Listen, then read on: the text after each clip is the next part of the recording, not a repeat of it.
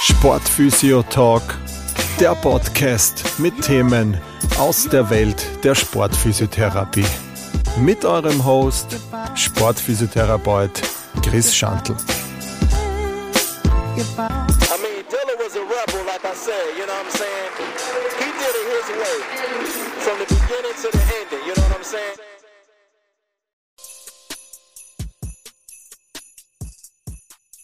Ja, ein herzliches Hallo zur heutigen Folge des Sportphysio Talks. Wie ihr im Hintergrund hören könnt, heute die Weihnachtsstunde. Und dafür habe ich ein Spezial, ein Athletes Talk. Ich habe wieder einen Sportler bei mir zu Gast, Bundesliga-Tormann Dino Casali vom SCR Altach. Der Tino und ich, wir kennen uns jetzt seit ungefähr zehn Jahren und in den zehn Jahren habe ich den Tino wirklich sehr gut kennengelernt bezüglich seiner professionellen Einstellung, äh, seinem, ja, das Ganze, was nebenbei neben dem Platz auch noch, auch noch zu tun ist als, als Profifußballer, dass es nicht nur am Training stattfindet, sondern dass man nebenbei auch noch sehr viel machen kann. Noch dazu interessiert sich der Tino sehr, sehr viel für die ganze Materie, alles was mit Gesundheit, Training, Körper zu tun hat, um da einfach relativ äh, lange hoffentlich für ihn auch spielen zu können, verletzungsfrei spielen zu können.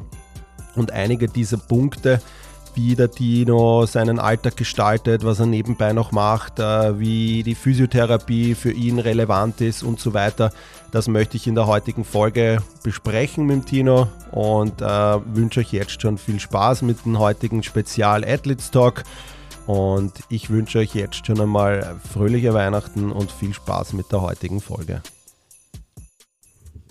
Ja, hallo Dino, danke für deine Reise von Vorarlberg daher zum Sportphysio Talk Podcast. Ja, weit war es nicht, ne? Nachdem ja Urlaub ist und mein Freund in Wien studiert, von dem her. Sehr gut. Na, wie gesagt, schön, dass du da bist. Ähm, rückblickend, ähm, ich kann mich noch erinnern, es muss Sommer 2013 gewesen sein, wo wir uns kennengelernt haben. Ähm, war ich oben in äh, mein Physiokammer bei der Austria Akademie. Da bist du, glaube ich, zur zweiten Mannschaft gewechselt, aber auch immer wieder mal zu 18er runtergerutscht. Und äh, kann ich mich dann noch erinnern, wie die Spieler, ist ja immer so, wenn der Neue kommt, ja, äh, gerade wenn es aus Kärnten vielleicht ist, ja, dann wird ja geredet. Ja. Und ich kann mich erinnern, da ist dann immer so gesagt worden, so, ja, na, da ist jetzt ein neuer Tormann oben und ja, du kennst eh, wie es dann reden und ein bisschen arrogant und so weiter und so fort. Und ähm, ähm, habe ich mir so gedacht, aha, okay. Und dann habe ich die das erste Mal gesehen. Und dann haben wir das erste Mal zu tun gehabt miteinander und dann habe ich mir einfach gedacht, so, okay, der ist nicht arrogant, der ist einfach nur höchst professionell, schon in dem Alter. Ja. Noch dazu habe ich mir gedacht, endlich mal eine Kohle im Nachwuchs bei der Austria, was die Größe betrifft. Nichts gegen die anderen Goalies, aber man hat dann halt einfach gesehen, okay, da ist, da ist, da ist mehr dahinter als nur ähm, jetzt ein Spieler, der Fußball spielt, sondern da hat man einfach gemerkt, okay, der beschäftigt sich mit seinem Körper, der fragt nach, dem interessiert das einfach, da gehören diese Dinge dazu. Was gehört noch äh, zu einem Profi außer der äh, Profivertrag sozusagen? Was gehört da alles dazu für dich jetzt persönlich? Sehr viel. Ähm, ich glaube, das wird ein bisschen übersägen oder ich glaube, heutzutage ist das nicht mehr, nicht mehr so, wie es vielleicht einmal früher gegangen ist, dass man, man geht zum Training, eineinhalb Stunden, duscht sich aber und geht wieder heim und Nachmittag geht man ins Einkaufszentrum. Ähm, ich glaube, das gibt es heute gar nicht mehr. Also das ist wie ein normaler Beruf, kann man schon sagen, auch von, vom ganzen Zeitaufwand. Also ein normaler Tag, da, da gehe ich um, weiß nicht, um 8.30 Uhr aus dem Haus oder um 8 Uhr und komme am Abend, wenn es dunkel ist, heim, um 19, 20 Uhr. Ist so, wenn es einmal Training ist, da gehört so viel dazu. Da, sei es Zusatztrainings, die man macht, sei es, keine Ahnung, irgendeine Besprechungen, sei es Mentaltrainings, sei es Regenerationsgeschichten, die man macht. Und das geht daheim auch wieder weiter nach dem Abendessen. Also ist jetzt nicht so, dass man, dass man nicht verplant war den ganzen Tag.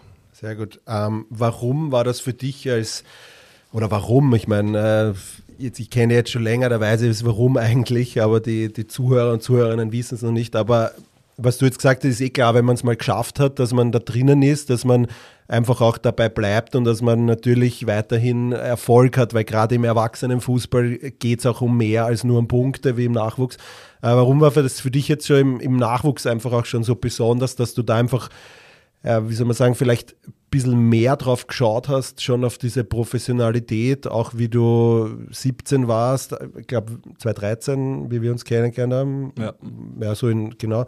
Warum war das da für dich schon klar, okay, der Weg geht nur so, weil ich kann dir ja sagen, ich kenne auch andere, die in deinem Alter ja, da war wichtig, dass das Kinesiotape am Rücken klebt, dass wenn ich ins Bad gehe, dass, dass er jeder sieht, okay, Bruder ist irgendwas, der, der macht irgendwas. Ja. Warum war das für dich aber vielleicht solche Dinge gar nicht so wichtig, sondern eher das, das andere oder die anderen Sachen, die die Leute vielleicht nicht so sehen dann? Ja. Das kommt daher, weil ich wahrscheinlich auf die richtigen Leute getroffen bin irgendwann einmal. Ja, das waren einfach die Trainer im Nachwuchs, die einfach das vorgelebt haben, dass es nur so geht mit viel Arbeit, mit mehr machen als die anderen, mit auf den Körper schauen und so weiter. Deswegen war das für mich klar, dass, das, dass es nur so gehen wird, dass ich, dass ich Profi werde, dass ich meine Träume verwirklichen kann und von dem her, ja, das habe ich natürlich schon immer durchgezogen, das stimmt. Also mit 17 spätestens, aber ich denke, ich glaube, das war schon mit 12, 13 so, wo ich gewusst habe, das ist es und äh, den Weg werde ich gehen und so und nicht anders und davon weiche ich nicht ab. Das war natürlich auch nicht immer so, dass das ähm, bei alle angesehen war, sondern natürlich, ähm, Mannschaftskollegen haben das auch belächelt. Ich kann mich erinnern, ähm, mit 16 oder so hat er ein Schulfreund, der mit dem ich ja zusammengespielt habe in der Akademie, hat zu mir gesagt, wenn du nicht Profi wärst, dass du die verhauteste Jugend gehabt, den man nur haben kann. und ich habe mir gedacht, na, warte mal ab, das schauen wir uns noch an. Und mhm. zum Glück, also ich habe es dann ja, zum Glück geschafft zum Profi, aber das war nicht so, so leicht immer. Und ähm, oder keine Ahnung, am Wochenende alle fortgegangen sind, bin ich halt nicht fortgegangen, weil man gedacht habe, wenn ich Alkohol trinke, dann brauchen wir überhaupt nicht davon reden, dass eine Profikarriere irgendwie noch möglich ist. Ich weiß jetzt auch, dass das jetzt nicht ganz so stimmt. Das ist natürlich schon extrem gewesen von meiner Seite, aber schlussendlich ähm, glaube ich schon, dass der Weg, wie, wie ich den gemacht habe, schon sehr zeitig ähm, für mich zumindest der richtige war. Mhm. Weil du es lustig, weil du gesagt hast, dass der, ich hab, wir kennen einen gemeinsamen und der war auch bei mir Patient und der hat gesagt, ähm, bei dir hätte er alles Geld der Welt ver äh, verwettet und wahrscheinlich auch gewonnen, schlussendlich, weil er gesagt hat, wenn du nicht Profi wirst, dann wird es keiner mehr. Ähm, weil er einfach gesagt hat, das, was du reingesteckt hast, das hat man einfach damals schon gemerkt und da war ihm immer klar, dass du auch Profi wirst. Ja. Und ähm, ja, also wie gesagt, ich glaube, dass es, dass es da einfach auch schon heutzutage, auch gerade wenn man sich anschaut, wie viele Fußballer dann schon mit 17 Profis sind, ja, dass es wahrscheinlich auch gar nicht anders mehr geht, als wie wenn man einen gewissen Verzicht hat. Natürlich, man kennt die Bilder aus sozialen Netzwerken, wo dann doch die jungen Fußballer dann noch feiern. Es gehört ja in gewisser Weise auch dazu, aber ich sage immer, man muss es ja auch nicht so haben. Ja. Es ist, nicht jeder hat dieses Fortgehen und Partygehen und in sich. Ja. Also ich persönlich bin jetzt auch nicht so, dass ich sage, ich muss jedes Wochenende im, im Volksgarten stehen ja. oder so. Also einfach, und ich glaube, entweder man hat das auch ein bisschen und ist neigt dazu, weil du auch gesagt hast, die richtigen Leute und so weiter. Vielleicht ist man dann auch in einer Partie dabei, wo es vielleicht eher mehr darum geht, ums Fortgehen und so. Und ich glaube, das ist halt schon, weil du auch gesagt hast, ähm, und ich weiß auch, dass du es bei der Austria auch gemacht hast, mit dem Schneider Alex, glaube ich auch, dass du da auch auf der mentalen Ebene schon recht früh gearbeitet hast. Ja. Genau.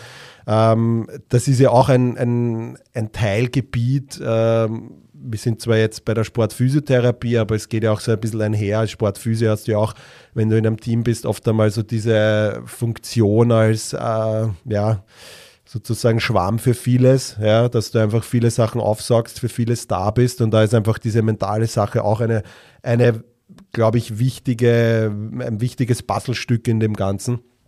Auch das ist bei vielen Spielern ja nicht so das Thema, dass das, wenn man 17 ist, zum Mentalist gehen, ja, ist eigentlich immer so ein bisschen, da wissen die wenigstens was anzufangen. Was ist so dein Eindruck davon? Wie hat sich das in den letzten Jahren entwickelt? Wie kriegst du es vielleicht von Kollegen mit? Ist das bei der Bar noch immer so? Wie kriegst du es von Trainerseite mit? Wird das immer mehr, wo du sagst, okay, da sind die Trainer auch positiv dafür? Oder ist das auch noch immer trotzdem ein bisschen so äh, ja, stiefmütterlich, was einfach, wo, wo nicht so der Zugang noch da ist. Wie siehst du das in den, aus den letzten zehn Jahren jetzt schon bald, wo du vielleicht mit sowas auch arbeitest? Ich denke schon, dass es also ziemlich bei jedem Verein zumindest das Angebot gibt, dass man, dass man in dem Bereich arbeiten kann, ja, und das, da ist ja jeder individuell. Also wie ich vorher gesagt habe, es gibt jetzt nicht, das ist der Weg und dann wird es was werden, sondern für mich hat es halt so passt, für einen anderen funktioniert es wiederum anders. Ähm, Aber ich glaube, dass grundsätzlich Vereine eh schon so breit aufgestellt sind ja, und von dem her gibt es das, das Angebot immer. Aber wie es dann jeder handhabt, ist natürlich sehr individuell. Mhm. Für dich ist es aber einfach äh, wichtig und da gehört genauso dazu wie Handelsstämmen im Krafttraining, dass du auch sagst, okay, du hast auf der mentalen Ebene deine, deine Tools, mit denen du gut arbeitest, ja, oder wo du halt dann vielleicht in gewissen Situationen es gibt ja unterschiedliche Sportler, Sportlerinnen, die beschreiben, dass sie in diesem Flow sind, wenn sie weiß ich nicht, Michael Jordan oder sowas, der hat beim Freiwurf nicht dran gedacht, wie er jubelt und auch nicht, wie er ihn versemmelt, sondern der hat einfach nur dran gedacht, dass er den Moment, den er da jetzt hat, den, er, den lebt er und deshalb war er wahrscheinlich oder rückblickend kann man sagen, war das auch ein Teil davon, warum einfach er so ein erfolgreicher Sportler ist oder wie viele andere erfolgreiche, wo immer mehr rauskommt, dass diese mentale Sache halt auch ein Thema ist. Ja. Ich glaube, das ist wieder so ähnlich, wie du oft redest von deiner Werkzeugkiste, was du drin hast mhm. als Physio ist es da jetzt bei mir eigentlich, aber auch so meine Tools quasi, wo ich sage, auf die kann ich zurückgreifen, sei es Atemübungen vom Einschlafen, sei es irgendeine Visualisierungen, all so eine Sachen. Die habe ich natürlich äh, in meinem Rucksack quasi drin und mhm. kann ich verwenden, wenn ich es brauche. Und ja, genau so ist es. Ist es nicht so, dass ich jetzt an täglich oder wöchentlich mit, einem, mit der Mentaltrainer so arbeite, mhm. aber wenn, das, wenn der Bedarf da ist und das haben wir beim SC-Alltag, ähm, ja, nutze ich das schon gerne aus. Sehr gut. Ähm, Du hast ja Gott sei Dank jetzt noch nicht so die, die schlimmen Verletzungen gehabt, wo man jetzt wirklich sagt, da fallst du mehrere Monate aus, sei es jetzt mit einem Kreuzbandriss oder eine Schulter-OB, irgendwann, ich kann mich erinnern, Mittelhandknochenbruch war so ein Thema mal. Genau. Ähm, oder und sonst halt einfach so, so, so Wehwehchen, die man halt hat, die man vielleicht die ganze Saison überzieht. Ähm, glaubst du, ist es wichtig, in einem Reha-Prozess, auch wenn du es jetzt vielleicht so noch nicht hattest, ja, aber dass man sagt, dass man als Sportler oder auch als Hobby Fußballer, Fußballerin oder Sportler, Sportlerin nicht nur auf dem Bereich der körperlichen Ebene arbeitet, sondern dann auch auf der psychischen oder würdest du eher sagen, das ist individuell, jeder so wie es braucht? Es ist sicher wie, wie vieles individuell, aber ich denke, dass es schon das auch wiederum ausmacht. Ähm, man hat dann schon Zeit, mehr Zeit für sowas. Man fängt natürlich auch mehr zum Denken an mhm. in der Zeit, auch wenn ich es, wie du sagst, noch nicht so dramatisch gehabt habe, sage ich jetzt mal, über einen ganz langen Zeitraum. Aber es ist sicherlich eine, eine richtige, richtig wichtige Komponente.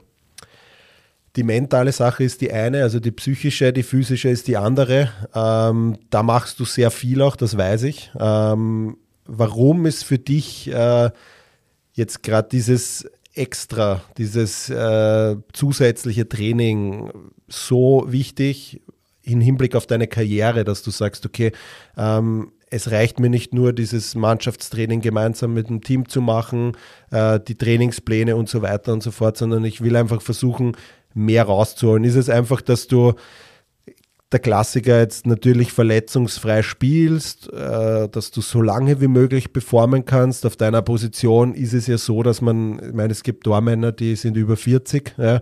Das heißt, du kannst eine lange Karriere haben. Wie wichtig ist dir da diese präventiven Maßnahmen sozusagen? Es, es ist ein Mix aus allen. Ja. Also natürlich das lange Spielen. Es ist aber auch natürlich äh, der mentale Aspekt, sage ich jetzt einmal, dass man einfach weiß, man hat alles getan, dass man performen kann am Wochenende in der Saison, ist sicher auch ein Riesenthema. Und einfach auch, dass man, wenn man selber die Entwicklung sieht, also ich weiß ja, wie, wie war quasi mit 15 im athletischen Bereich, wie im Vergleich zu anderen war. Und ich weiß, wo ich jetzt stehe. Es war nicht so, dass ich immer am höchsten gesprungen bin in der Mannschaft oder es war nicht so, dass ich immer der athletischste war. Aber mittlerweile weiß ich, dass, dass ich in dem Bereich einfach ja, richtig gut bin. Ja. Das ist natürlich über viele Jahre aufgebaut worden. Es geht jetzt nicht mit ich trainiere jetzt einmal drei Wochen was und dann erwarte ich mal den, den, das große Ergebnis und dann musst du wirklich konsequent dranbleiben. Aber das zeigt mir einfach, dass das, dass das Sinn macht. Wie du sagst, ich habe hab keine großen Verletzungen gehabt. Also die, der Mittelhandbruch, da ist mir wer auf die Hand aufgestiegen. Also da kann ich jetzt nicht für dafür. Und die Komponente aus all den Dingen ähm, ja, ist für mich einfach, oder macht es für mich klar, dass das einfach auch so weitergehen wird und ähm, dass das einfach Sinn macht für mich. Mhm. Ähm, jetzt arbeitest du schon länger zusammen mit dem Stocksee. Äh, ist der Stocksee noch bei Werder oder? Ja, ja. ja genau, Werder Bremen. Ähm, wenn man es jetzt einmal so hernimmt, wenn du jetzt so ein äh, so dein Jahr mal hernimmst, wie schaut das aus so bei dir? Wie, wenn wir jetzt, nehmen wir, wir haben jetzt einen Zuhörer, Zuhörerin, die auch selber Fußball spielen und der möchte da in dem Bereich auch einfach äh, arbeiten. Wie schaut das bei dir so aus? Wie gestaltest du ähm, dein Jahr, wenn wir jetzt im Fußballerjahr sprechen, sagen wir von äh, Mitte Juni, wenn die Vorbereitung losgeht? Ja, wie, wie planst du, abgesehen vom Mannschaftstraining, wie planst du das mit dem Stocksee durch? dass das nicht einen starken Einfluss auf dein Training hat, sondern dass, dass ihr da eine Linie fahrt, wo ihr da so Perioden habt. Wie macht ihr das so, dass ihr mal einen Einblick bekommt, wie schaut das überhaupt aus, wenn du es sprichst, dass du nebenbei auch noch Krafttraining machst? Das Ding ist einmal, einen Stuxi kenne ich seit ich 14 bin, also das war mein erster Athletiktrainer, der war in der Akademie in Kärnten bei mir, hat sich dann selber auch weiterentwickelt, ist jetzt auch ähm, ja, richtig weit gekommen mit, mit seiner Arbeit und er hat es mir quasi eingelernt, sozusagen. Also ich kenne, ich kenn, wie er denkt, er weiß, wie ich denke. Mittlerweile haben wir eine richtig gute Freundschaft da. Ähm, und das läuft dann meistens so, dass quasi das letzte Spiel ist vorbei, dann gibt es einmal eine, eine, eine, kleine Ruhephase ähm, im Urlaub logischerweise, wo mal wirklich gar nichts gemacht wird.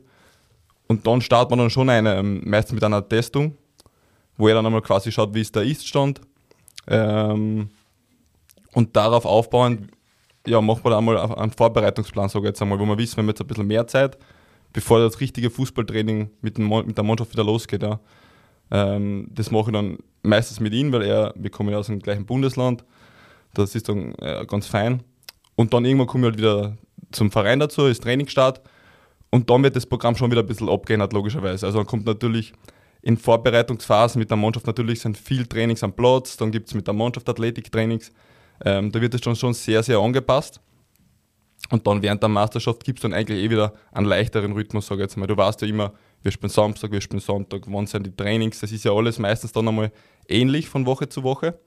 Und ja, dann kriege ich quasi immer von ihnen einen Plan geschickt. Ähm, ich schicke ihnen Videos von der Ausführung, er korrigiert mich vielleicht einmal, wenn es was gibt. Und ja, ich sage mal, alle so drei, vier Wochen gibt es einen neuen Plan, wird wieder abgedatet und so handeln wir es dann quasi durch die Saison durch dann ist wieder mal eine Winterpause, dann gibt es dann dasselbe von vorne, also wieder eine Testung und so weiter und so fort. Aber es ist mittlerweile schon wirklich so eingespült, weil es einfach über die Jahre gereift ist. Ähm, die Ausführung der Übungen passt in den meisten Fällen. Natürlich gibt es neue Übungen, die man mal ausprobieren und so weiter. Dann gibt es einmal vielleicht ein bisschen zum, zum Nachdran bei den Schrauben, aber grundsätzlich ähm, läuft das ja richtig eingespült. Was auch dazu kommt natürlich, dass beim jetzigen Verein in Alltag das auch voll toleriert wird. Also die wissen, dass das ja funktioniert, dass das passt und da habe ich schon im athletischen Bereich ziemlich freie Hand und kann das auch selber so gestalten. Ja, das ist natürlich ein Luxus, den ich sehr genieße natürlich. Ähm, ist wahrscheinlich nicht überall möglich und nicht für jeden Spieler, aber ist natürlich auf der Torhüterposition etwas einfacher Hand zu haben als wir jetzt mit dem, äh, als Feldspieler. Mhm.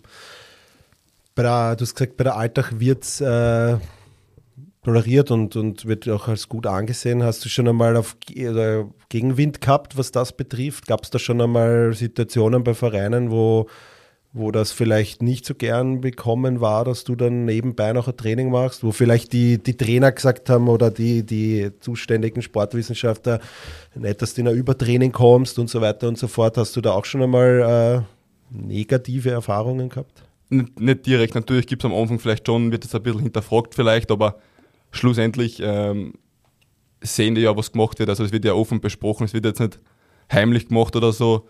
Die sehen ja, dass es funktioniert ähm, und dann finden die es ja meistens für gut. Also von dem her gab es jetzt noch nie wirklich Probleme. Und da geht es ja nur darum, dass es immer gut koordiniert wird. Es mhm. heißt nicht, dass andere schlecht ist, sondern es wird ja meistens auch in Kombination. Also äh, bei anderen Vereinen war es oft so, dass ich gewisse athletische Teile mit der Mannschaft oder mit dem Vereinsathletiktrainer gemacht habe, andere Sachen wieder in Eigenregie gemacht habe. Und von dem her ist das eigentlich nur zum Koordinieren des Ganzen. Okay, sehr gut. Ja, also wie gesagt, ich glaube, das ist im Profifußball, man muss ja da eher auch ein bisschen schauen, wie es so wie du richtig gesagt hast, ich glaube, es gibt ja natürlich Grenzen, wo es natürlich nicht geht jetzt wahrscheinlich, aber es gibt dann einfach auch wieder so, im Endeffekt unterm Strich will ja jeder, dass du 100% performst und wenn das leistungssteigernd für dich ist, ist das natürlich ein, ein Thema, was ja auch positiv ist. Ja. Ähm, wie ist das so, wenn du ähm, diesen präventiven Teil, jetzt hast du ja das Krafttraining, ja, bist du auch jemand, der so spezielle oder magst du mit dem Stocksee auch gemeinsam gewisse, ich meine, ich weiß es ja, dass wir auch uns Übungen auch immer wieder erarbeitet haben, ja, ähm, aber ist das so für dich auch so, dass du nur reines Krafttraining machst? Oder hast du jetzt auch so einen Block, wo du äh, so eine, wie schaut so ein Tag im, im Alltag aus, ja, ähm, von dir, wenn du, wenn du startest, ist das einfach, dass du hinkommst und, und äh, mit Beweglichkeitsübungen startest oder äh, welche Übungen auch immer, das Yoga, wie auch immer, aber wie schaut so die, die, die Routine aus, wenn du jetzt einen Tag hast, wo du sowohl ein Training hast, wo du aber auch mit dem äh, Programm vom Stocksee arbeitest, aber wo du vielleicht auch ein paar Elemente einfließen lässt, die du selber in der Zusammenarbeit mit Physios und so weiter kennengelernt hast. Wie ist das so ein bisschen vom, vom, vom Setting her? Ja, ja. ja ich probiere dann schon, dass ich, sagen wir, das Fußballtraining beginnt um 10 am Platz mit der Mannschaft, dann schaue ich schon, dass ich ja, zumindest eine halbe Stunde vorher ähm, im Kraftraum bin, eine halbe Stunde, 40 Minuten. Und ja, meistens beginne ich mit einem, äh, mit einem Aufwärmpart quasi, das ist entweder Einradeln oder Einlaufen. Und dann, ähm, ja, wie du gesagt hast, Beweglichkeitsübungen, Correctives, wo ich weiß, ich habe meine Schwächen in den Bereichen, dass an die ein bisschen gearbeitet wird, vor allem im Beweglichkeitsbereich. Dann ist eh das Fußballtraining meistens, ab und zu gibt es einmal wieder Analyse noch irgendwie, vielleicht davor äh, mit dem Trainerteam. Und dann nach dem Training wird dann meistens wieder ausgeradelt. Ich glaube, das ist eher ein Klassiker mittlerweile schon. Ähm, wird ausgeradelt oder es kann auch sein, dass an dem Tag eine, eine Krafteinheit irgendwie geplant ist. Ähm, sei es Oberkörper, sei es Beine, sei es eine Schnellkraftsache, ist ja natürlich unterschiedlich vom, vom Wochentag, sage ich jetzt einmal. Ähm, ja, dann ist entweder Mittagessen oder es ist eine, eine zweite Einheit irgendwie gleich einmal geplant, eine zweite Fußballeinheit. Dann am Abend geht es dann wieder weiter mit den ganzen Regenerationsmaßnahmen, also Ausradeln nach dem zweiten Training wieder. Dann, je nachdem, halt, äh, welche Möglichkeiten es gibt bei uns, wir haben eine Infrarotkammer, wir haben ein Kalt-Warmbecken, äh, wir haben Reboots, wir haben Massagen die Möglichkeit natürlich. Also das ist schon umfangreich, dass der Regenerationsbereich, sage ich jetzt mal, der so am Ende des Tages meistens stattfindet, ähm, sehr zeitaufwendig ist. Das ist nicht intensiv, mhm. aber ist einfach sehr zeitaufwendig. Ja. Also der ist teilweise zwei Stunden lang nur am Gelände noch, dann irgendwie heimfahren, was Abendessen und danach geht es weiter, irgendwie in die Reboots rein. Ist jetzt nichts Anstrengendes in dem Sinn, aber ist trotzdem irgendwie ein Programmpunkt, ähm, den sage ich, ich gebe an jeden Tag. Ja. Also dann kommt noch dazu ein Neurotraining, ähm, das ist sehr forciert, dass ich da meine Übungen noch mache, irgendwie zwischendurch. Also ist schon sehr umfangreich. Natürlich, sage jetzt am Anfang der Woche umfangreicher als wie jetzt an Freitag, am Tag vom Spiel logischerweise. Aber ja, die ersten zwei Trainingstage der Woche sind dann schon vollgepflastert mit Programmpunkten. Ja, ich wollte gerade sagen, es klingt nach einem Busy Day sozusagen ein bisschen. Ja. Äh, du hast gerade Neurotraining angesprochen, so Neuroathletiktraining in die Richtung ist das. Genau. Okay, hast du das auch mit dem Stocksy gemacht oder warst du dann noch wo, woanders auch? Oder? Es ist mit dem Stocksy, ja. Er, er hat da quasi einen, einen Kollegen, ja. der, das, der das macht, Abbewerder Bremen und genau über die Schiene so ein bisschen ähm, kriege ich immer wieder Übungen und ja, schauen wir, dass wir einfach an der Schraube quasi drehen, ähm, um mich einfach besser zu machen. Ja, ich glaube, es ist einfach gerade in diesem präventiven Bereich, ich meine, der, der Fußballsport oder viele andere Sportarten sind so multifaktorell, was die, was die Risikofaktoren betrifft. Ja, du hast natürlich externe, interne ähm, Faktoren. Du kannst aber so wie du sagst, du kannst am Ende des Tages dann wirklich sagen, okay, ich habe alles dafür getan, was in meiner Macht steht. Ja wenn jetzt, äh, wenn dir jetzt jemand am, aufs, auf die Hand steigt, dafür kannst du nichts, wenn der Platz eine Katastrophe ist, ja, und, und du steigst in ein Loch, dafür kannst du nichts. Aber ich glaube, das ist immer so wichtig, dass dieser unter Prävention wird nämlich oft so, gerade jetzt in der Gesundheitsschiene, immer nur dieses Training äh, mit einbezogen. Also unter Prävention, wenn man sagt, okay, du musst Prävention machen, dann musst du deine Übungen machen. Aber ich finde, dieser Präventionspart hat einfach viel mehr über und da fällt dieses ganze Mentale, da fällt auch so Trainingstechniken wie Neuroathletiktraining, da hast du dieses ganze Regenerative mit dem Schlaf, ja, Ernährung, auch das soziale Umfeld, ja, natürlich, wenn du, wenn du jeden Abend fortgehst, ja, oder dreimal in der Woche fortgehst, ja, dann ziehst du das halt mit. Und das ist natürlich dann auf Dauer gesehen kommst, reitest dich in eine Verletzung rein oder du bist beim Spiel nicht zu 100 Prozent da. Und ich glaube einfach da gerade dieser präventive Bereich, das ist das, was halt vielleicht den Amateurfußballer Fußballerin dann fehlt, dass die die Zeit dafür hat, die du jetzt sagst, dein Tag ist wirklich von in der Früh bis am Abend durchgetaktet, ja, dass man da einfach sagt, hey, okay, ähm, was kann ich als Amateurfußballer, Fußballerin oder als Nachwuchsspieler ähm, da vielleicht noch äh, reingeben in meinen in mein, in mein ja, Rucksack, so wie du sagst, ja, dass man hier einfach versucht, auf dem Sektor, auf all diesen Sektoren und dafür finde ich es halt einfach so gut, wenn dann halt Leute wie du einfach auch sowas erzählen, wie von ihnen der Tag ausschaut, wo die Wichtigkeit auch liegt. Ja. Du hast jetzt in keinen Satz gesagt, dass ich äh, einkaufen gehe, dass ich äh, äh, mir Kleidung kaufe, dass ich das oder das mache, dass ich mir Netflix anschaue, sondern du hast jetzt wirklich so ähm, die Dinge halt gesagt, die du für dich, für deinen Sport, für deinen Beruf ja, als so erachtest, dass das einfach Teil von dem Ganzen ist, wie es ein äh, Arzt natürlich auch macht oder eine Ärztin, die einfach auch ihre Instrumente checken muss, ja, dass das einfach alles passt, dass sie bei den OP-Techniken am neuesten Stand bleibt oder wir Physios auch. Und ich glaube, das sind halt einfach so, so essentielle Punkte bei dem Ganzen. Ähm, wie du hast jetzt schon eben drei Bundesliga-Stationen. Ich glaube, FAC war damals in der zweiten Liga noch. Ja.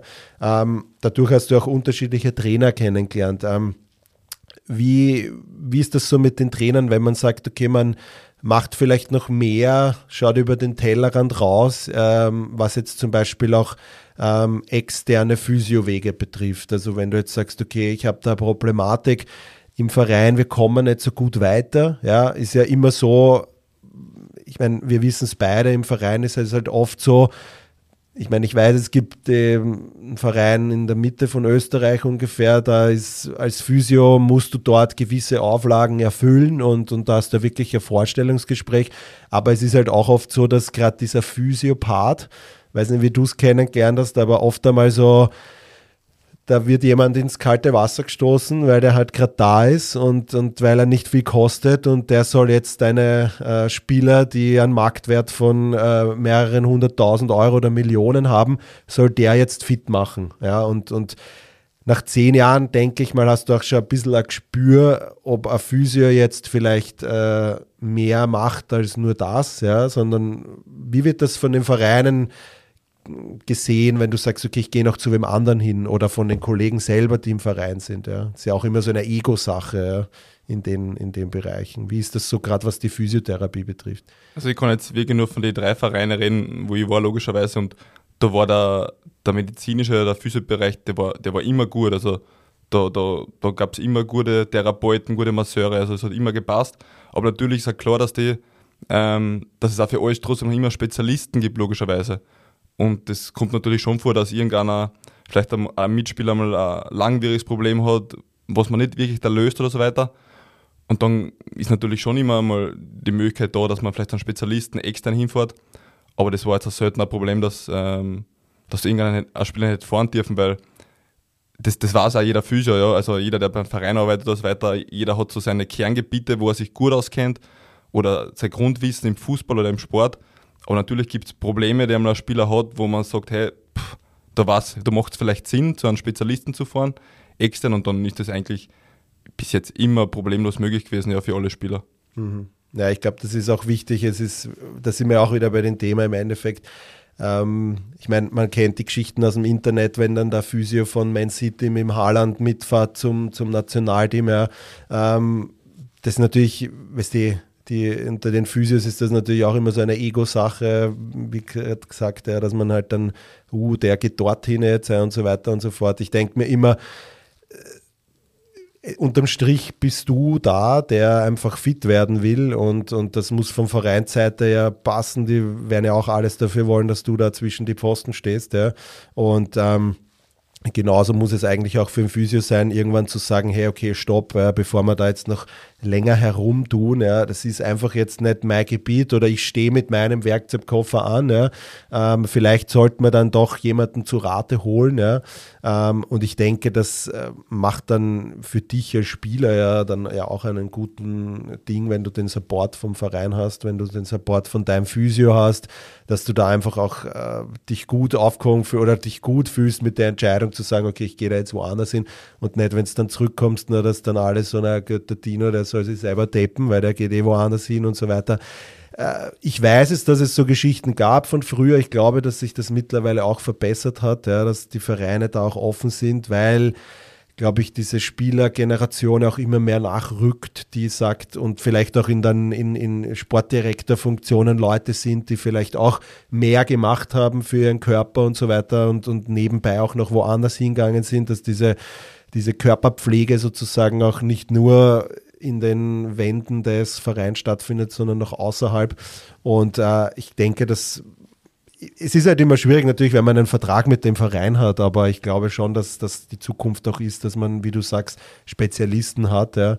Und äh, man sieht ja die ganzen Spieler von, die bei alle nach Innsbruck fahren zum, zum Dr. Fink und sich dort auch operieren lassen. Ich meine, da liegen ja Spieler von, von Juventus dort im Nebenzimmer von Bayern, die spielen womöglich in drei Wochen oder wann auch immer gegeneinander, aber trotzdem ist das ein, weil er einfach ein Spezialist für die Sache ist. Und ähm, ich glaube, das sollte man sich jetzt auch als, um meine Physiokollegen da jetzt anzusprechen, auch nie zu schade sein und nie sein Ego irgendwie da zu groß anstellen, dass man jetzt äh, angepisst ist, wenn jemand woanders hingeht, sondern dass man einfach sagt, okay, der Spieler braucht das jetzt, das ist jetzt gut für ihn. Und dafür reicht meine Kompetenz jetzt vielleicht nicht, dass der dann auch woanders hingeht. Und ich glaube, das ist dann, ja. Das ist ja eine Sache der Kommunikation, oder? Schlussendlich.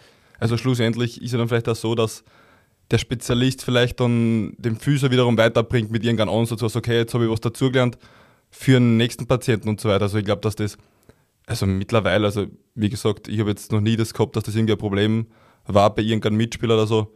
Von dem her ist das, glaube ich, für alle Seiten maximal befruchtend grundsätzlich. Ja, ich denke auch. Also es, es, es kann nur ein Benefit sein, weil ähm, ja, du kannst in deinem Verein nicht dann Experten für alles aufstellen, das, das geht sich einfach nicht aus. Ja. Also gerade am medizinischen Sektor. Ja. ja ähm, und da ist es einfach wichtig, dass man sich da immer regelmäßig äh, Inputs von woanders auch holt, ähm, solange es toleriert ist und nicht irgendwie verboten ist. Ähm, von den Vereinen, wie gesagt, wo ich weiß, ist es überhaupt kein Problem eigentlich, das zu machen. Möglicherweise, das weiß ich nicht, aber selbst in Premier League Vereinen weiß ich, fliegen die auch woanders mal hin oder holen sich das ein. Also unterm Strich, glaube ich, geht es darum, dass, äh, wie du richtig gesagt hast, dass alle Seiten voneinander profitieren und dass man da einfach sozusagen den, äh, den nächsten Schritt dann auch macht.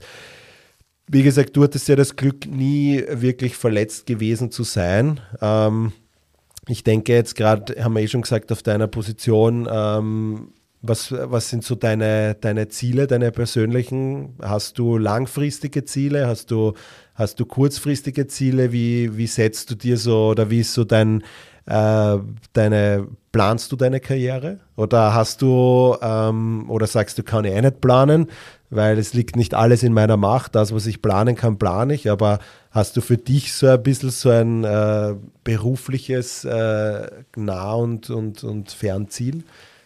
Ich habe schon Ziele, logischerweise, aber ich habe jetzt nicht, dass ich sage, ich muss in drei Jahren dort sein, in sieben Jahren muss ich da spielen und in zehn Jahren muss ich das erreicht haben. Also ich habe so ein Karriereziel, sage ich jetzt einmal, ähm, und da gibt es Unterziele quasi, wo ich mich zu dem großen Ziel hinhandeln will. Ähm, das, das große Ziel oder das, was über allem, ich sage jetzt in meiner Karriere steht, ist einfach, muss ich vielleicht kurz ausholen, ich habe ähm, eine U20-WM gespielt für Österreich in, in Neuseeland. Und genau so ein Turnier möchte ich einfach nochmal spielen. Also ich möchte eine WM nochmal für Österreich spielen. Und das ist so das große Karriereziel, was über allen steht. Und da gibt es natürlich Unterziele, ähm, dass ich da hinkomme. Und ja, mit der Motivation quasi stehe jeden Tag auf, dass ich mich in eine Richtung entwickle ähm, und mich so verbessere, dass, dass das ein Thema wird für mich, ja, dass ich einfach ähm, das schaffe und das quasi große Ziel steht über allen und die Unterziele verhandeln mich quasi von Ziel zu Ziel. Mhm. Du hast das gerade angesprochen, U20 WM Neuseeland. Ähm, wie ist das so für dich, so ein Turnier? Da wart ihr ja bis ins Achtelfinale, seid ihr da gekommen. Da habt ihr auch unter anderem in der Gruppe gegen Argentinien gespielt, wo jetzt aber auch gerade im Fernsehen davon herumrennen, also die dann wirklich auch jetzt bei der, bei der WM in Katar dabei sind. Ähm, wie ist das so für dich? Äh, ihr wart da wahrscheinlich über sechs Wochen. Wie lange wart ihr ungefähr? Wahrscheinlich mit Vorbereitungszeit und so weiter. Ist das schon ein großer, großer Zeitraum? Wir waren, glaube ich, ziemlich genau einen Monat oder fünf Wochen in Neuseeland. Ist natürlich ein Thema mit Jetlag und so weiter. Ja. Ähm, aber wir haben quasi die ganze WM-Vorbereitung dort verbracht, um uns quasi Okay. zu gewöhnen an das Ganze. Ja, es war, war überragend. also war ein Riesenerlebnis. Ähm, ist ist das zweitgrößte Turnier, was die FIFA veranstaltet. Also das, das ist schon wie eine richtige WM. Also von der ganzen Organisation her, vom rundherum, außer vielleicht die Zuschauermassen nicht ganz, aber dennoch, das war schon ein ein Riesenerlebnis und ja, macht definitiv Lust auf mehr. Ja, ich glaube auch, das sind immer so diese, ähm, ja, diese besonderen Dinge. Bei mir waren es so diese Olympischen Spiele, es waren auch Jugend-Olympische Spiele, aber das äh, ist auch äh, äh, Prinz und Prinzessin von Norwegen kommen bei der Eröffnung mit dem Olympischen Feuer. Ähm, wie du sagst, die Massen sind natürlich viel weniger, ja, aber trotzdem das ganze Drumherum mit Olympischen Dorf, mit der Einkleidung, man, dieser, dieser, ja, dieses, äh, dieses Gen ist trotzdem da, was man da hat, dieses Olympische, ja. Ähm, und wie du sagst, das macht halt einfach richtig Lust. Wie war das so für dich oder was, was erwartest du dir oder rückblickend, was, was war wichtig für dich, wie du von der medizinischen Seite bei so einem Turnier, was erwartest du dir da von Physios, was sollten die mitbringen können, also an Skills, ja, wenn du dort bist, ähm, wie schaut das so aus in den fünf Wochen, wenn du dich da noch zurückerinnerst? Was, was war da von der physiotherapeutischen Seite wichtig? Beziehungsweise war, war da überhaupt mit? War da der Brandtane schon mit oder nicht? Na, Brand auch nicht mit. Boah, ist schon echt lang her mittlerweile. Äh, ist acht Jahre her. Wenn ich mich jetzt nicht ganz täusche, waren mit drei Therapeuten plus ein Arzt, meines Wissens. Und da ist schon so, du kennst es von Olympischen Spielen, da ist ja jeder grundsätzlich jeder fit. Ne? Genau, ja. Da hast du jetzt ja keine, keine großartigen Probleme, sage ich jetzt mal, außer Wehwehchen. Aber auch da, da ist natürlich das ganze Team, was da dabei war, das, der ganze Staff, ähm, da war immer so eine gute Laune, gute Stimmung im Ganzen drin, ähm, dass der Part natürlich extrem wichtig ist, einfach auch die Spieler ein bisschen bei Laune zu halten, logischerweise, weil du bist weg von daheim, du bist die ganze Zeit im Hotel, du siehst halt 24 Stunden die gleichen Leute und da ist natürlich schon wichtig, dass dass die medizinische Abteilung, aber auch der, Gesamt, der gesamte Staff einfach ja, ähm, eine gute Atmosphäre in das Ganze einbringt und das war da zu 1000 Prozent gegeben. Abgesehen von den ganzen Behandlungen, die ja sowieso bei so einem Turnier ja extrem wichtig sind, weil die Phasen zwischen den Spielen extrem kurz sind, aber ähm, der menschliche Aspekt, ähm, der war da richtig gut und ja, ich glaube, dass das natürlich bei Turnieren, Olympischen Spielen ja sehr, sehr wichtig ist. Also eh, wie du, wie du sagst, es ist halt einfach diese, diese Tatsache, du erwartest da eben nicht dort, dass der dann mit dir das Schultertraining macht, sondern da ist es für dich schon noch wichtig, dass ein Physio auch massieren kann zum Beispiel, wenn es für die Regeneration hilft sozusagen. Na klar, Oder- weil du, weil du hast natürlich ähm, nicht die Kapazitäten, ja.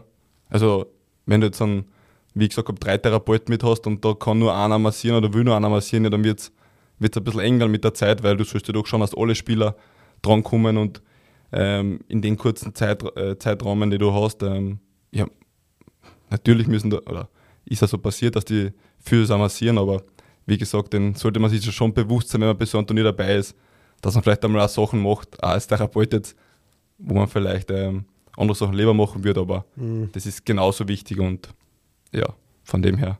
Genau, es ist einfach, wie gesagt, für, für so junge Physios, die erwarten sich halt immer, wenn sie dann mit Sportler, Sportlern immer mitfahren und dann, wie gesagt, schon oft gehört von Sportlern, die dann sagen, ja, okay, wir haben einen Physio mitgehabt, der hat nie massiert, weil er gesagt hat, das macht er nicht, der ist kein Masseur. Aber das ist ja genauso wichtig. Also ich weiß, wo es an einer, Massage jetzt schlecht sein soll, ähm, dass der Spieler einmal runterkommt, damit er abschalten kann und so weiter. Das kann ja gleich viel Effekt haben wie ein physiotherapeutisches Training, sage ich jetzt einmal. Ähm, ich weiß nicht, warum das oft dann so gesehen wird, als ob Massieren jetzt irgendwas Schlechtes ist und das soll der Masseur machen, weil ich bin ja der Physio. Also ich glaube, von den hohen Ross sollte dann schon der, der Therapeut runterkommen, weil nicht besser sein.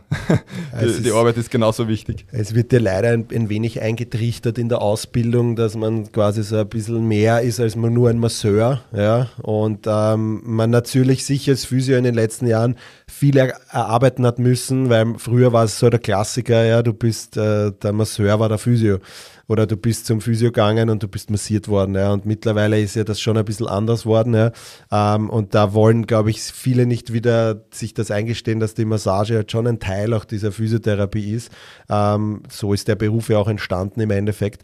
Ähm, aber wie du sagst, es gehört einfach dazu, das, was du sagst mit dem hohen Ross, das sehe ich auch so, weil wenn du da in einem Team arbeitest, ja, dann gibt es halt äh, natürlich hast du Hierarchien, dass der Arzt, Physio, Masseur, ja sicher, aber im Endeffekt im Sport interessiert das ja niemanden, ja, weil es geht darum, dass das Team die nächste Runde schafft, dass das Team gewinnt, ja, und da muss man einfach sein Ego komplett hinten anstellen und ich glaube, wenn man das halt nicht kann, dann braucht man sich auch gar nicht die Gedanken machen, dass man irgendwo dort mitfahrt, weil selbst wenn du die Chance hättest, dass du mitfährst, wirst du irgendwann dran scheitern, weil, die, weil dieses Teamgefüge dann einfach nicht mehr passt. Also man muss sich da einfach unterordnen und da kann genau der Masseur dieselben Anwendungen machen wie der Physio, das verschmilzt dort halt einfach.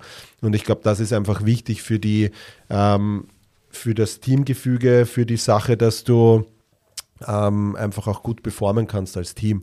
Was es bei äh, so Turnieren auch immer gibt, äh, oder nicht immer, ab der äh, Gruppenphase, äh, ab der K.O.-Phase sind Elfmeter möglicherweise. Ähm, ich habe ein paar Fragen, die Elfmeter-Fragen für dich vorbereitet. Ähm, einfach kurz antworten, musst dich für links, rechts oder Mitte entscheiden. Ich meine, es sind nur zwei, zwei Auswahlmöglichkeiten.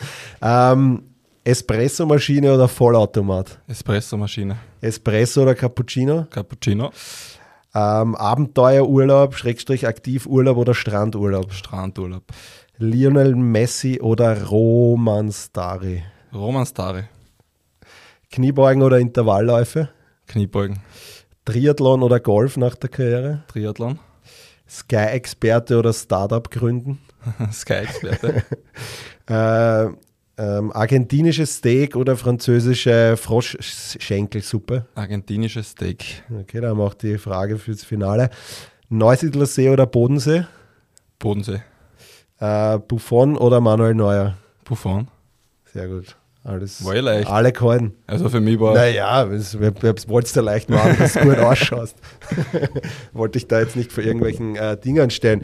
Ähm, was waren so deine äh, oder ein, fangen wir es mal so an, ich habe zu mir, du hast zu mir, mir einen Satz gesagt, der, der ziemlich hängen geblieben ist bei mir, weil ich immer wieder mal auch Leute habe, die, die selber Fußballer waren und ähm, jetzt dann vielleicht auch Kinder haben und versuchen, die äh, ran zu züchten an einen Profifußballer sozusagen in die Richtung. Ja.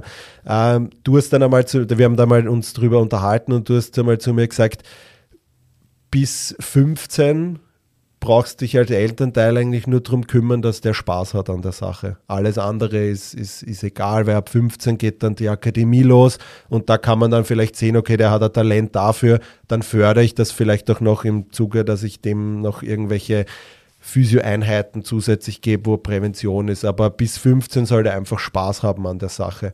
Ist das noch immer so für dich oder sagst, siehst du das heute schon anders oder wie ist das die, die, die Sachlage da bei dir? Siege anders, weil Spaß ums wird da immer. Aber sonst grundsätzlich bis, ja, es, es ist das A und O, dass man Spaß hat an, an den Ganzen, aber ich weiß aus eigener Erfahrung, dass irgendwann schon halt der Stress dazu kommt, da kommen schon andere Dinge dazu, wo nicht alles mehr lustig ist, ja, und ich denke mal, bis 13, 14 hat man wirklich noch die Chance, das einfach nur mit Spaß zu betrachten, das Ganze, weil dann schon Dinge dazu kommen, die im tagtäglich nicht immer Spaß machen und wo es dann wirklich zur Arbeit wird, äh, wie ich vorher gesagt habe, es ist dann schon auch wie ein, wie ein normaler Beruf, sage ich jetzt mal da Anführungszeichen. Und ja, deswegen, solange wie es geht, einen Spaß genießen. Es gibt ja halt viele, viele so ähm, extra Trainings und, und wo die Leute das halt, es gibt ja auch für Tormänner das mittlerweile, wo, wo so Tormannschulen, wo man nebenbei noch machen kann. Ähm, es gibt es für Spieler auch, dass man extra so ein äh, selbst, also so ein Positionstraining macht, extern mit, mit äh, Spielern. Siehst du das grundsätzlich positiv? Sagst du eher, ja, jeder soll machen, was er will, oder sagst du, es ist too much? Wenn das Kind drauf Lust hat, soll er es machen. War bei mhm. mir auch so. Also bei mir hat es zu keiner Sekunden gegeben, dass mein Papa oder meine Mama gesagt hat, hey, mach das nicht oder wenn ich Lust drauf gehabt habe, habe ich das machen dürfen, ist es mir ermöglicht worden. Und so sehe ich das auch. Also wenn einer Lust drauf hat, noch was zu machen, vor allem im, Kinder-, im Nachwuchsbereich, ähm, und der hat die Zeit dafür und die, die Energie, ja dann. Wenn das Kind es selber machen will. Ja, absolut. Sozusagen. Wenn das Kind es selber ja. machen will, dann let's go. Hast du sowas gemacht, so extra Trainings damals in deiner, in deiner Jugend noch dazu? Wo du in Kärnten in der Akademie warst oder war das, oder halt davor sogar noch bei Spital oder? Ja, das, das Angebot gab es zu dem Zeitpunkt gar nicht noch so. Also mhm. Also ich könnte mich nicht, nicht, erinnern, dass es irgendwie ähm, so Individu Individual-Daumentraining geben hätte. Also natürlich gab es im Verein, Dauertraining, so ich glaube zweimal die Woche im Nachwuchs und dann kommt das LAZ, dann ist es sowieso schon eh fast schon Richtung Profibetrieb, sage ich jetzt einmal zu, in recht frühen Alter, aber ähm, da gab es das Angebot einfach nicht so wie jetzt. Jetzt weiß ich, dass es gefühlt in jedem Bundesland äh, eine Torwartschule gibt oder ähm, Techniktrainer und was weiß ich, was alles. Ähm, ist einfach jetzt, äh, die Möglichkeiten sind jetzt viel größer als wie noch vor 20 Jahren, 15 Jahren. Hast du äh, YouTube gab es zu deiner Zeit schon, hast du dir sowas angeschaut auch? Hast du dir da andere Tormänner angeschaut und von denen was abgeschaut? Ja, natürlich. Ähm, YouTube-Clipfish hat es, glaube ich, auch noch gegeben. ähm, klar schaust du das an, bist du begeistert von den, von den ganzen Spielern und natürlich schaut man sich da was ab. Ist es noch immer so, dass du heutzutage, wenn du dir ein Fußballmatch anschaust, ich meine, ich weiß, die Kamera ist nicht immer am Dormer gerichtet, aber bis, schaust du besonders auf den seine Bewegungen, was macht der, wie, wie ist das so, oder versuchst du das zu analysieren, abgesehen von deinem eigenen Spiel? Versuchst du auch das Spiel von anderen zu, zu analysieren und vielleicht auch Dinge zu übernehmen, wie, wie der das macht und so weiter? Ist das für dich auch ein Thema oder sagst du, ähm, ich mache mein Ding und, und äh, schaue, dass auf die Leute, mit denen ich eng zusammenarbeite, mir Input geben, aber ich schaue jetzt nicht irgendwie auf den anderen oder so? Ist ein Mix. Natürlich schaut man auch auf andere, die in größeren Ligen spielen, wie jetzt bei einer Weltmeisterschaft. Natürlich ist es spannend, wie lösen die Situationen, die man vielleicht im letzten halben Jahr selber gehabt hat und so weiter und so fort. Aber grundsätzlich glaube ich, ist für mich persönlich das Wichtigste, dass ich meine Ansprechpartner habe, wo ich weiß, hey, das sind Experten in dem Bereich, ähm, die geben mir Feedback, mit denen bespreche Dinge und ähm, ja, ist mir schon wichtig, dass, dass mein Arbeitsspiel einfach besser wird und sich entwickelt, aber klar holt man sich ja Input von den ganz, ganz Großen. Gibt es einen äh, Mitspieler, also jetzt auf, auf Tormann-Position, von dem du extrem viel gelernt hast in den letzten Jahren? Gibt es da jemanden, wo du sagst, okay, von dem hast du einfach richtig viel mitnehmen können? Ich meine, es gibt, man ist dritter Tormann oft, der ähm, zum Beispiel bei den Bayern und trainiert halt tagtäglich mit Manuel Neuer zusammen, da kann man sich sicher auch viel mitnehmen von ihm und lernt einfach den seine Bewegung. Gab es bei dir in deiner Karriere so einen äh, Dormann-Kollegen, wo du sagst, okay, da hast viel mitnehmen können, sowohl vom am Platz als auch was das Mentale betrifft? Ja, ich sag, die zwei prägendsten in dem Bereich waren sicher der Heinz Lindner, wo ich gekommen bin zur Austria. Der war ein Vorbild, also bevor ich zur Austria gekommen bin, war der ein Vorbild. Also der war mein, mein Handy-Hintergrund war der Heinz Lindner. Mhm. Und dann war ich mit ihm in derselben Mannschaft und haben tagtäglich zusammen trainiert. Natürlich habe ich mir von dem ja alles abgeschaut, am mhm. Anfangs natürlich. Ähm, und dann ein paar Jahre später ähm, habe ich einen Robert Almer als Kollegen gehabt, der als gestandener Teamdamen äh, mein Kollege war, sage ich jetzt einmal, der auch mit äh, Dauertrainer in Mattersburg geworden ist. Von denen saugst du natürlich auf und schaust da vieles ab, aber es ist nicht so, dass du jetzt an, oder bei mir war es nicht so, dass ich jetzt an eins zu eins alles gleich gemacht habe, sondern ich habe mir natürlich aus allen Welten so das Beste irgendwie rausgezogen, was für mich passt, für, für meine Bewegungen, für mein Torwartspiel, für, zu meinem Charakter, sage ich jetzt einfach mal. Weil ich glaube, äh, eine Kopie ist nicht so gut wie das Original und ich will schon ich sein, ich will der Dino Casali sein und ähm, ja, das probiere ich bis heute so. Mhm.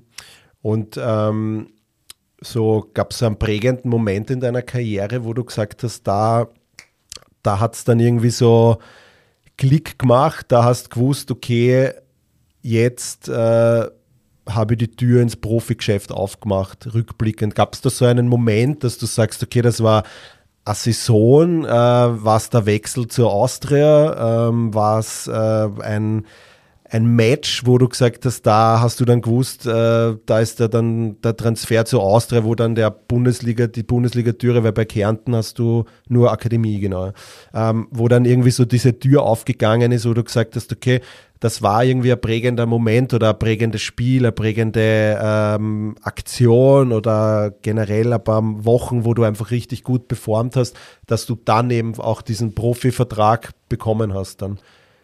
Ja, wahrscheinlich ähm, war es dann schon die erstmalige Einberufung ins U17 Nationalteam, habe dann meine ersten Nachwuchsländerspiele gemacht und natürlich aus dem heraus bist du natürlich ähm, mehr im Blickfeld, ja, auch für andere Vereine. Deswegen bin ich dann auch über diese Länderspiele von Kärnten dann zu Austria Wien gewechselt. Aber dann geht es ja erst los. Also dann hast du ja nochmal diesen Jugendprofi-Vertrag und bist bei einem, sagen wir mal, bei einem Bundesliga-Verein und trainierst mit bei den Bundesligaspielen. Aber dass du dann wirklich Bundesligaspieler bist, das ist ja dann nochmal ganz andere Kategorie, dass du einmal die in die Mannschaft einarbeitest. Also das geht ja nochmal über Jahre in den meisten, in den meisten Fällen. Ähm, also gesamt einfach eine Riesenreise, wenn du denkst, keine Ahnung, es geht bei Akademie los, sage ich mal, der große, große, also der Traum ist schon früher da, aber dieses, ich bin in einer Akademie vielleicht und sehe die Möglichkeit, Profi zu werden, bis zum ersten Bundesligaspiel. Ja, das waren bei mir acht Jahre schlussendlich. Also das ist schon ein Riesenweg mit Rückschlägen und die wird auch jeder haben, die Rückschläge. Also diese doch einige ja, über, mittlerweile überragende Fußballer, die spielen Champions League, die spielen Nationalteam, miterlebt und selbst die haben Rückschläge gehabt und selbst die haben gedacht, geht sich das noch aus, dass sie überhaupt Profi werden und man, es geht dann schon darum, aus diesen Rückschlägen und aus diesem Wellental und dieser Achterbahnfahrt einer Karriere einfach ähm, ja, rauszukommen und einfach immer äh, dran zu bleiben und weiterzumachen. Ja, ich denke, das ist es ja auch diese, ähm, dass man über einen langen Level einfach dieses Trotz, es kann ja immer wieder mal sein, dass du dann auf einer Bank sitzt ja, oder dass du halt einfach äh, nicht spielst oder dass du einfach dann eine Verletzung hast, wie auch immer, dass diesen, man sagt, gibt es schon einen schönen Satz, äh, kann ich jetzt nicht eins zu eins wiedergeben, aber äh, erfolgreiche Sportler werden eher an ihren Niederlagen gemessen, wie sie daraus wieder aufgestanden sind. Und ich glaube, das macht es eigentlich auch wirklich aus, dass man, äh, wie du sagst, dass man ich finde dein Ziel schön, was du hast und ich, ich würde es dir wirklich sehr wünschen, dass das auch in Erfüllung geht. Und ähm, ich, weil ich glaube und weiß, dass du alles dafür tust. Ja? Ähm, und ich glaube, das ist, man braucht schon dieses, ähm, dieses Ziel einfach, dass, dass man einfach auch das tut, warum man das macht. Ja? Weil im Endeffekt äh, das Ziel, das, das setzt ja diese Handlungen in Gang. Wenn du dieses Ziel nicht hättest und sagst, okay, passt, Profivertrag unterschrieben, ähm, jetzt nur mehr ähm, Louis Vuitton und Co., ja, sondern was kommt denn dann? Ich meine, das ist eine Unterschrift, ja. Du hast einen Profivertrag, okay, und jetzt? Wenn das jetzt nicht der Vertrag ist, der mit 30 Millionen dotiert ist, ja, okay, dann, äh, dann hast du ausgesagt, das weißt, ja. Aber wenn du einfach dieses Ziel hast, und ich glaube, das ist einfach so wichtig, dass man, egal ob als Profifußballer oder als, als Physio oder wie auch immer, dass man einfach dieses, dieses Ziel hat, weil das einfach diese Handlungen in Gang setzt, dass man solche Dinge wie du machst, dass man diese äh, Verzicht in, in, in, in Kauf nimmt, dass man jetzt nicht äh, das und das macht, ja, sondern dass man einfach wirklich all diese Puzzlestücke, die du gerade gesagt hast, ähm, und dafür sind Ziele halt auch meiner Meinung nach wichtig. Ich meine, wie gesagt, das Erreichen eines Ziels ist ja dann nur das Erreichen eines Ziels, danach geht es weiter. Gibt ja hunderttausende Sportler, denen das passiert ist. Ja. Ähm, ich glaube, wir haben in Österreich ein sehr prominentes Beispiel, dem das passiert ist, wo immer dran gesagt worden ist, okay, du musst diesen ersten Grand Slam-Titel erreichen, ja, und dann war das da und dann war auf einmal so eine Leere und dann äh, hat man das Ziel erreicht, aber es waren diese nachfolgenden Ziele, waren dann irgendwie gefühlt nicht da und dann kam, kommt einfach dieses Loch und da wieder rauszukommen, ähm, das braucht halt dann schon, glaube ich, auch oft so diese viel zitierte mentale Stärke, dass man da einfach oder dieses Fernziel, dass man da einfach auch rauskommt. Und ich glaube, das macht dich dann einfach auch schlussendlich zu einem, zu einem besseren Sportler, der sowohl widerstandsfähig ist gegen Verletzungen, der dann auch aus einer Reha gut rauskommt und für den nicht die Welt zusammenbricht, ja, sondern der einfach sofort merkt, hey, okay, das ist eine Aufgabe, die habe ich zu meistern. Mein Ziel ist jetzt wieder fit zu werden, also ein Etappenziel und weiter geht die Sache. Ja das ist gerade für Nachwuchssportler halt oft ziemlich äh, ja, zermürmend, wenn man sagt, okay, ähm, der spielt schon wieder vor mir, der, ich, bin, ich bin im Training viel besser, gibt ja diese Trainingsweltmeister. Ja. Für, für Jugend-Nachwuchssportler, hast du da so Tipps für die, wo du sagst, okay, wir haben es eh schon vorher gesagt, dass man den Spaß halt haben soll, aber in der Akademie geht es dann wirklich los, ja, wenn du jetzt, sagen wir jetzt wirklich einen Dormann haben, ja, was ist so die Top-Learnings, die du hast aus den letzten Jahren, aus der Akademiezeit, wo sagst du, okay, hey, du bist, du, du hast auch dein Ziel, irgendwann einmal für Rot-Weiß-Rot zu spielen oder in der Bundesliga zu spielen? Auf was, wo kann man schon so Kleinigkeiten, ich meine jetzt nicht, dass man gleich einen Trainingsplan einen Riesen machen muss, aber wo sind so diese Kleinigkeiten, äh, wo man sagt, okay, an, wenn du daran schraubst, dann wirst du schon, dann Talent ist das eine, aber dass du halt auch hier diese, das, was du beeinflussen kannst. Dranbleiben. Das A und O. Weil es gibt so viele, es gibt so viele, die ich erlebt habe, die wo die Karriere nicht so verlaufen, äh, verlaufen ist. Also die quasi nach der Akademie nicht gleich einen Profivertrag reinkommen. Die dann gedacht haben, okay, was mache ich jetzt? Ich bin mit 18 noch nicht Profi. Oder es gibt so viele, die irgendwie den Sprung nicht schaffen von Nachwuchs im Profibereich oder von Amateurbereich.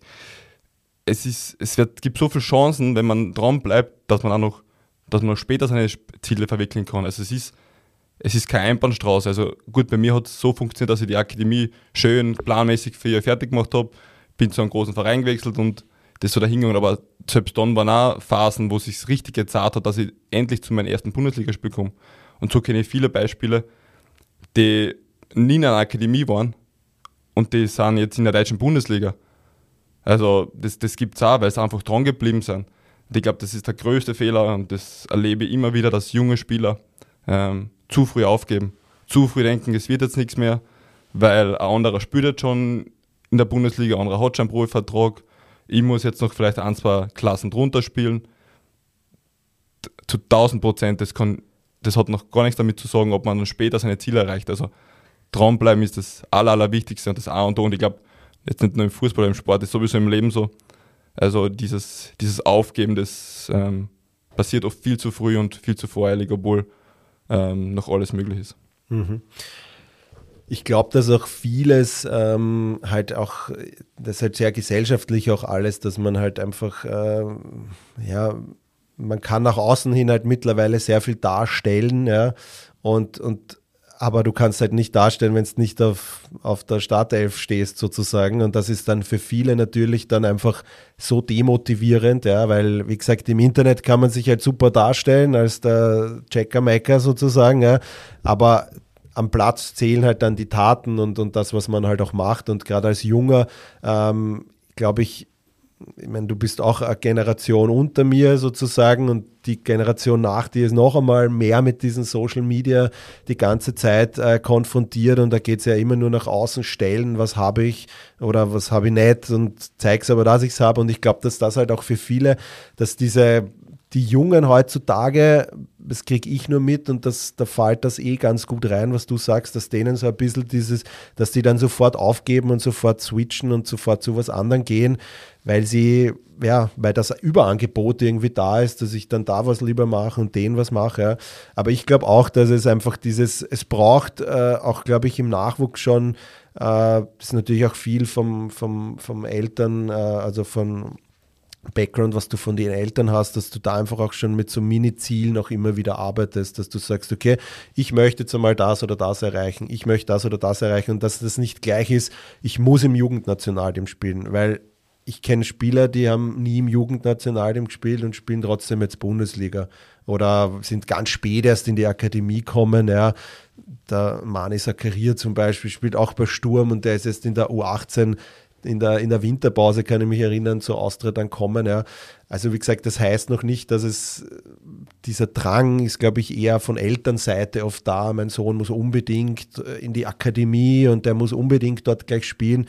Aber so wie du sagst, gerade auf der, auf der Tormann-Position hast du eh so viele Jahre zum Spielen, wenn du es körperlich gut äh, aushältst. Ja.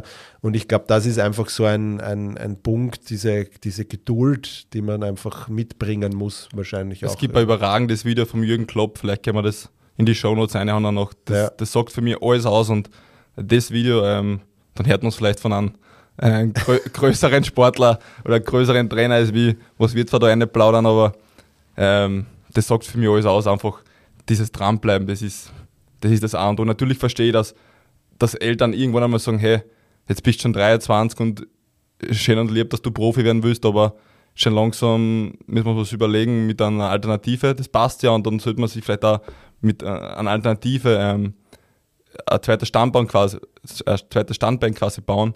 Aber die Möglichkeit, das zu schaffen, die ist äh, mit Mitte 20 auch noch da. Also da gibt es ja genug Beispiele, die das dann auch noch geschafft haben.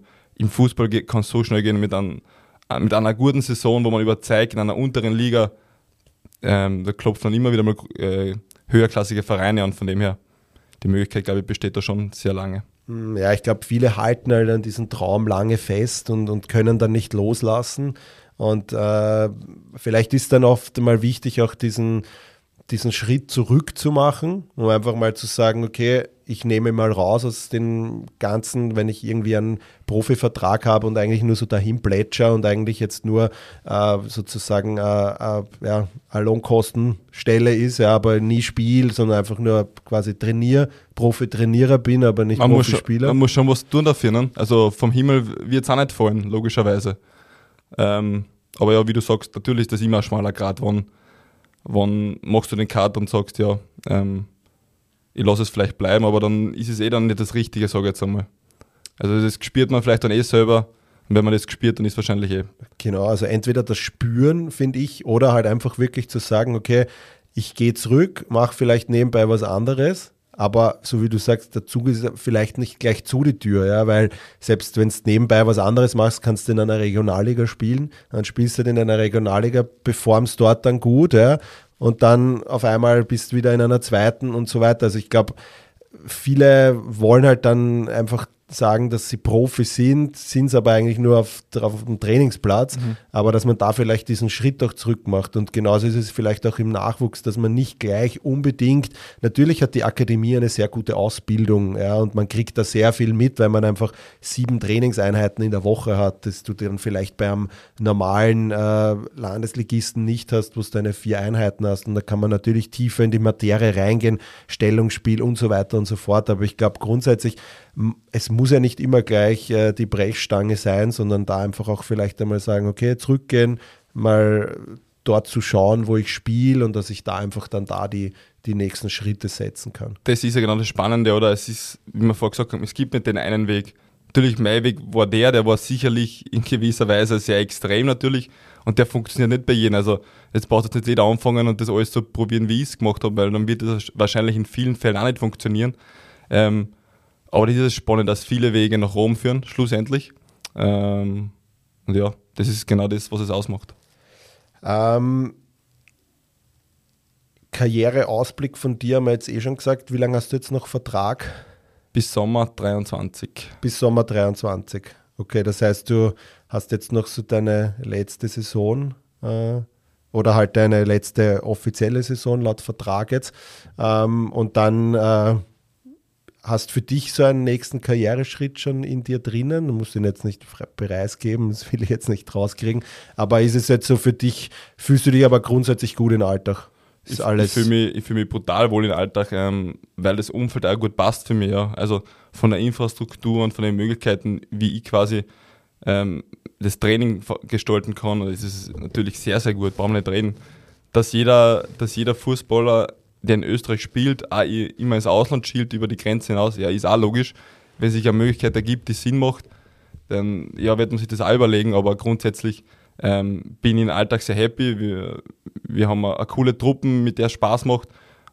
Aber wir werden sehen, ähm, wir werden sicherlich jetzt in der Winterpause Gespräche führen, wie die Vorstellung vom Verein sein, wie meine Vorstellungen sein und dann werden wir sehen, ob das ein Match ist.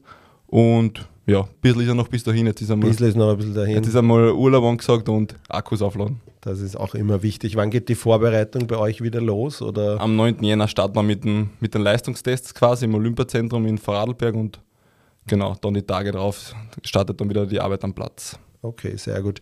Ähm, wir haben jetzt so diese Punkte, die wir im Vorfeld besprochen haben, so den ganzen äh, Stellenwert und so weiter im, im, im, Fußball, was man nebenbei noch machen kann, wie es mit dem Nachwuchs ausschaut.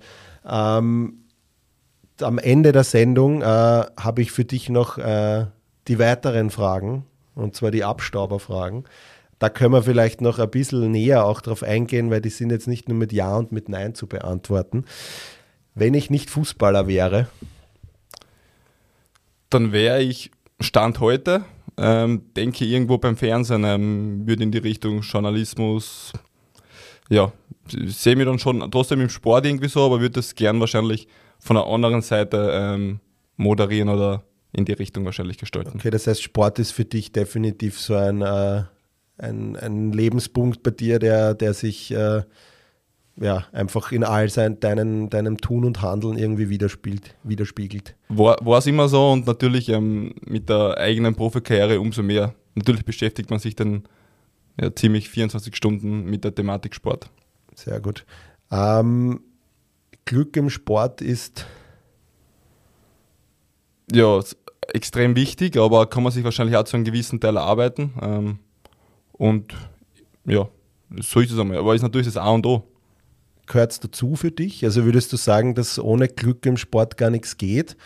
Oder ähm, wie ja, ist das? Glück, ich weiß nicht, ist es vielleicht Glück, dass man auf die richtigen Leute trifft zum richtigen Zeitpunkt? Ähm, wenn mhm. das Glück ist, dann ist es ja definitiv gehört dazu. Weißt du, kennst du die Definition von Glück? Oder einer der Definitionen? Glück gibt es 100.000 Definitionen. Da gibt es einen Satz, irgendwas mit Timing, oder? Kommt da vor? Naja, gibt schon noch, aber ich finde, äh, da gehen wir, muss man ein bisschen zurückgehen ins Mittelhochdeutsche. Das Wort Glück. Das kann ich nicht, das Mittelhochdeutsche. Ja, zum Glück bin ich so alt und kann das. Ne? Das kommt vom Gelücke und Gelücke bedeutet gelingen.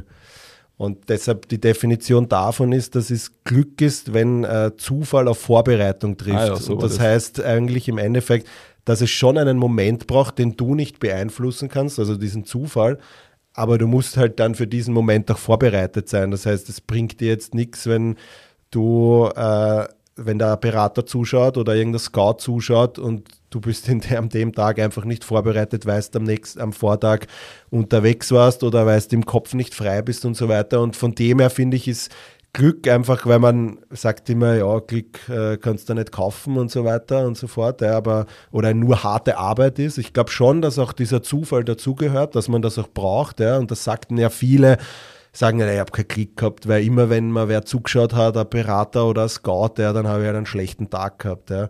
Und ich glaube schon, dass man halt Glück in gewisser Weise vielleicht jetzt nicht beeinflussen kann, aber man kann darauf vorbereitet sein. Und ich glaube, dafür tust du alles ähm, mit deinen Sachen, die du neben Fußball auch noch machst, dass du hier einfach auch wenn der Zufall kommt oder wenn der Moment kommt, wo das passt, dass du, glaube ich, dann auch vorbereitet bist. Das ist so meine Definition von dem Ganzen auch. Ja. Sehr schön gesagt. Bitteschön.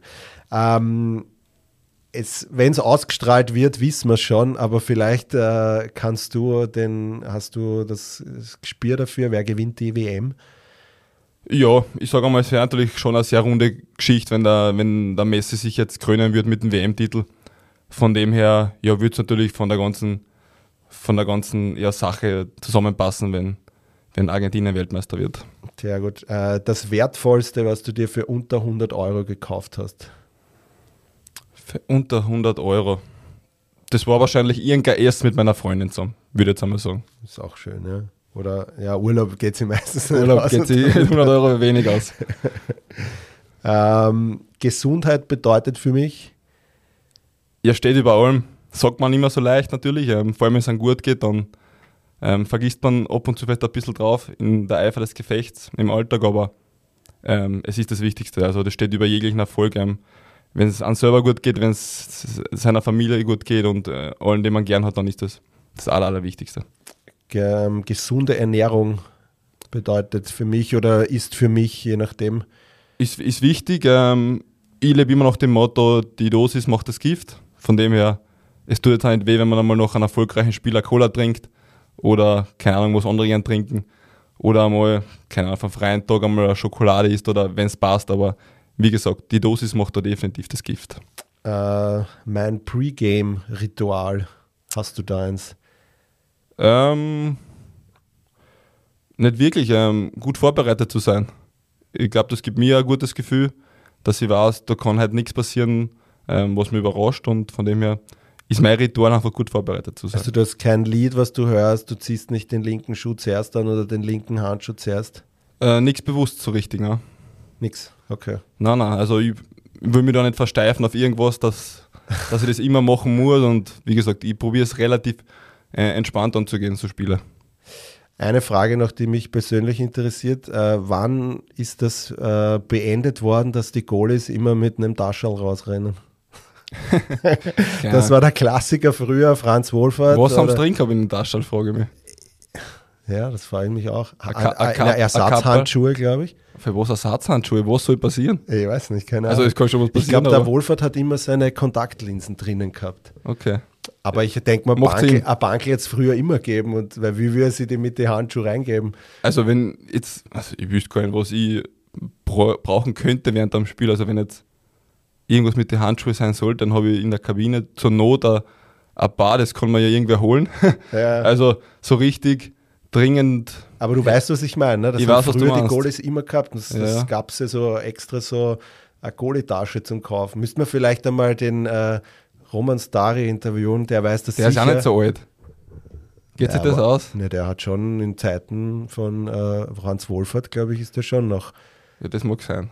Als Junge. Ja, Otto Konrad, Franz Wohlfahrt, das ist schon die. Sehr Generation. Sehr Generation.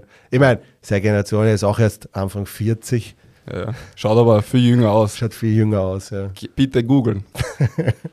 Bitte googeln.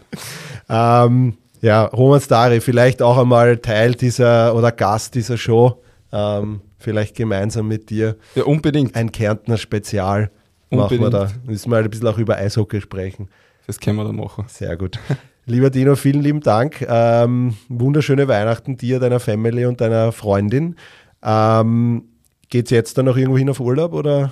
Es gibt noch einen Wellnessurlaub zwischen Weihnachten und Silvester und genau, das ist einmal so.